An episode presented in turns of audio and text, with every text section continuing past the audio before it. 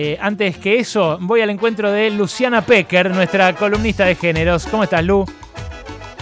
¿Cómo estás? ¿Sale bien? Fantástico, ¿vos? Bien, muy bien. Mira, me voy a anticipar a mañana. ¿Qué es mañana? No lo sabíamos, pero me parece que da para festejarlo. Es el Día Mundial de la Masturbación. Feliz día te desea tu ministerio amigo. Gracias. le gusta a Patricia. ¿Por qué agradeces vos, Nahuel? No, bueno, soy una persona que ah. Esos lujos se lo da. Es un lujo que puedo darme el lujo de darme.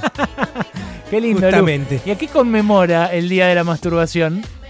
Ahí está. Si van a darse lujo, yo diría que el Satisfyer, no sé por qué en un país tan apegado al primer mundo no termina de llegar. Hay muchos juguetes sexuales, pero poco Satisfyer que las españolas lo que dicen es que salvaron las cuarentenas, la pandemia con el Satisfyer adentro. ¿Qué es el Satisfyer? Es un, eh, bueno, No, no te estaba preguntando a vos. Ah, perdón. Viste, Nahuel sabe. El Satisfyer es un juguete sexual para más la masturbación femenina, pero que no es fálico, sino que es un succionador de clítoris. A mí también me da un poco de impresión. Ajá. A ver, contalo más en detalle. Pensá que, pensá que puede estar escuchando Manuel de 6, Maite de 3. Explica más o menos cómo funciona el Satisfyer. Ok. Mira, lo primero que la masturbación empieza con los bebés, dale, no hay ningún problema. Es apto para todo público. La masturbación es la forma de conocer tu propio cuerpo y que nadie te haga algo que vos no querés, sino que te hagas o después te puedan hacer ya cuando desarrollás tu sexualidad y tenés edad para un contacto con otras personas algo que te gusta. Y cuanto más te conoces a vos mismo, más vas a saber lo que te gusta y vas a poder llegar a un mayor placer con otra persona. Mira. ¿O apto para jardín de infantes? Muy apto para jardín de infantes. ¿eh? Ahora me inhibiste con todo lo que viene. Para nada, para nada. Olvídate. Para nada. Olvídate. Hablamos a Satisfyer, vamos a. Se puede hablar de todo acá, total. Ahora, el 7 de mayo, vos sabés que es interesante, es por el 7 de mayo de 1995, era la gestión del gobierno de Bill Clinton, en donde Jocelyn Elder, que era una funcionaria de salud del gobierno de Clinton, dijo en una conferencia de la ONU que la masturbación tenía que estar incluida en los manuales de educación sexual. Por eso quedó el día, a ella la echaron, después vino el gobierno conservador de Bush, que además lo que hizo fue decir que educación sexual era dar prohibieron directamente la teoría de la evolución, así que mirá si va a quedar la masturbación adentro. Mm. Pero antes, hablaba Ale, vos sabés que la primera revista donde yo escribí a los 13 años con seudónimo en mi centro de estudiantes se llamaba La Puñeta. No, no sabía. Mirá vos qué, qué eh, carrera consecuente que has seguido, ¿no? Durante todos estos años lo que es la coherencia. Pero en realidad, cuando era chica, los pillos eran los varones que te decían la puñeta, pero vino la vicerrectora y dijo que no le da vergüenza que lo hagan los varones, pero ¿por qué las mujeres escribíamos sobre eso que ella no sabía, tenía 70 años y se había enterado? Yo la verdad es que tampoco sabía, Ale, de qué se trataba, ¿no? Era como que la, pizca de ser vivo la tenían los varones y para las mujeres era una inhibición. Pero en cambio ahora yo creo que lo que hemos destapado es que las mujeres también podemos saber de qué se trata el placer, el autoconocimiento, etcétera. Por supuesto está hace mucho, no se descubrió en pandemia, pero realmente sí hay un boom a partir de la pandemia, las cuarentenas, los confinamientos, de la de que la masturbación salió del closet, especialmente para las mujeres o las personas con vulva, que antes era mucho más inhibido poder hablar de la masturbación. Mira qué interesante. ¿Y esto eh, dónde se manifiesta? ¿Dónde lo, lo, has visto plasmado? Bueno, en las redes sociales hay un boom y por supuesto también en hay un boom y de hablar en podcast, como el podcast Acabar, que es buenísimo. Y tengo tres libros para recomendarte. El que me gusta muchísimo, Escoger y Comer sin culpa, El placer feminista de María del Mar Ramón. Elijo dos autoras colombianas a las que en medio de mm. la represión a la protesta social además les mando un beso muy especial y, muy grande, pero una de las frases de María del Mar Ramón es, hacerse la paja es una práctica saludable y sobre todo un buen hábito. Hagamos lo que nos calienta y lo que ella dice es que igual que coger hay muchas prácticas que te pueden gustar o no, yo no sé si estoy subiendo el tono y ya estoy llegando al secundario de la universidad, pero te lo, te lo voy a leer. La masturbación también tiene una enorme variedad de estímulos. A veces nos calentamos pensando en situaciones del pasado, a veces nos calentamos mirando porno de cosas que nunca haríamos, a veces nos calentamos más rápida que otras. Bueno, si hay un libro que sacó del closet a la masturbación es Comer y Coger sin culpa, Placeres Feministas, que está editado en Colombia y en Argentina. Muy lindo. Acá se puede conseguir, entonces se editó también acá, Comer y Coger sin culpa. Por supuesto. En Colombia se, dice tirar y no coger, así que el coger es nuestro, es la, la parte argentina de, María del Mar Ramón. Hay un libro de otra colombiana, a todos les recomiendo también seguirlas en Twitter en estos días que van a encontrar muy buena información, que es la gran escritora Carolina Sanín. En Tu Cruz en el Cielo Desierto, que es una relación a distancia, o sea que la sexualidad se da casi toda a partir de la masturbación, un enorme tema.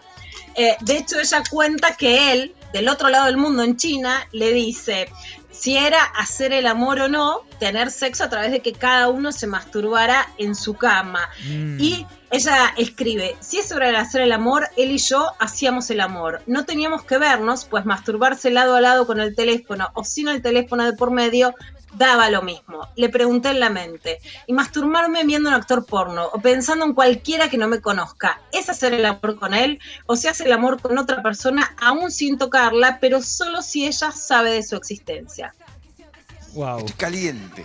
Eh, ese, es eso, es, eh, también los libros dan, dan, lugar a esta clase de ratones. ¿eh? yo me acuerdo, ah, ahora, que me ahora que me leías este fragmento, me acordé del libro que me regalaste ya hace un año y pico, el de Gabriela Cabezón Cámara, Las aventuras de la China Iron. Tiene unas descripciones de lo, del autocomplaciente eh, protagonista y su amiga la inglesa y después juntas eh, ambas trabajándolo, eh, poniéndolo en común, digamos, que son realmente espectaculares, Lu, espectaculares. Que levantan temperatura con la China y Josefina totalmente. Bueno, ahí en un audio aparece alguien diciendo caliente. Un libro que está editado en España, que empezó llamándose El Dedo, pero que ahora tiene su versión, se llama Caliente, de Luna Miguel una de las mejores escritoras españolas jóvenes, es justamente también una referencia como distintas autoras norteamericanas, latinoamericanas y europeas fueron hablando de la masturbación y bueno, y también de, muchos autorrelatos que es alucinante. Si quieren, no es que sean libros solo para mujeres y libros solo para varones, por favor, leámonos todos a tutis, pero si quieren un libro que no habla solo de masturbación, porque cuenta muchas masturbaciones masculinas, es el de Juan Esclar, Nunca llegamos a la India, que en el medio del viaje y de también muchas bitácoras sobre sexo y amor, hay mucha, hay, hay mucha masturbación para relajar, como a la noche antes de irse a dormir. Mira, notable. Vos siempre nos traes la palabra de alguna autoridad, de alguna Yo también, yo también. Eh, no, me refiero a Luciana, Mauricio.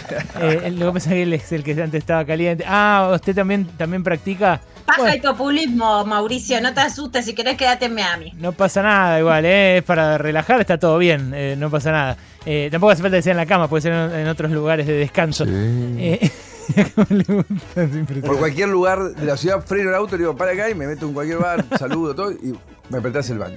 No, está bien. No juzgamos acá, no juzgamos. Eh, vos siempre nos traes, digo, la palabra de alguna autoridad, Lu. Eh, en este caso, ¿tenés eh, algún especialista, algún experto en la materia?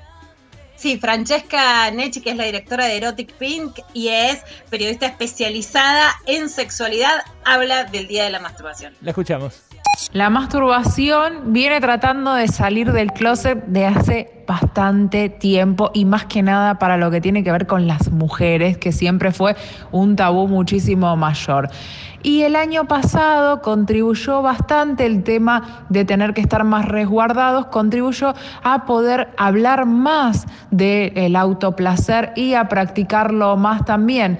Durante lo que fue la cuarentena, en mayo, desde el gobierno, en una conferencia de prensa, recomendaron el autoplacer, los juguetes sexuales y el sexo virtual para protegerse y no salir y romper lo que era el aislamiento, no romperlo para tener un encuentro sexual. Así que eso ayudó y también en la difusión en los medios de comunicación sobre temáticas de sexualidad que cada vez se está haciendo más y mismo todo lo que tiene que ver con el movimiento feminista ayudó muchísimo a que hablemos del placer de la mujer y mismo también del autoplacer. Impresionante, hay todo un corpus teórico en torno a esto, Luciana parece, ¿no? Todo, todo, todo el corpus, pongamos todo el corpus, que mientras dure esto por lo menos pasémosla bien. Pongamos manos a la obra. claro.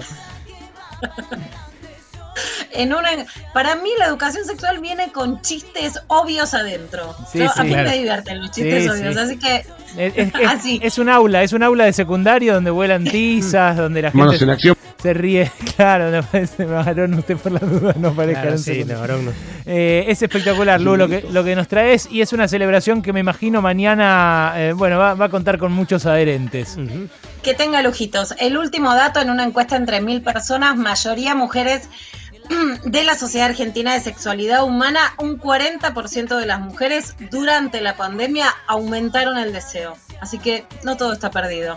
Así es, Luciana Pecker, la columnista de géneros de Pasaron Cosas, que nos trae cada jueves estas cosas, ¿eh? para reflexionar sobre nosotros mismos, para relacionarnos mejor con el otro, con la otra, y en este caso, mira, con lo que tenés al alcance de tu mano. Gracias, Luz, beso grande.